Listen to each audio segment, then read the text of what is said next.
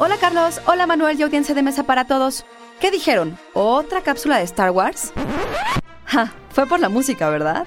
La culpa es de John Williams, compositor de esa y otras muchas bandas sonoras del cine, y que se caracteriza por el uso del leitmotiv, un motivo central recurrente en la composición y que en la literatura o el cine puede consistir en símbolos, frases y hasta colores. Institute. Masterpiece Your Life. El leitmotiv suele ser una melodía o secuencia tonal corta y característica, ya sea cantada, como en el caso de la ópera o instrumental, como en una sinfonía, y que simboliza a un personaje, una idea o un sentimiento.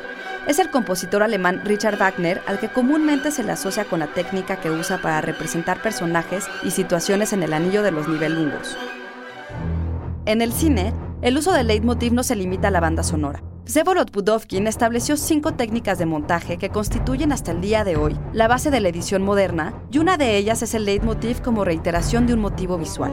En Tiburón, por ejemplo, basta con mostrarle al espectador una toma submarina de bañistas en la superficie para sugerir la presencia del escualo asesino.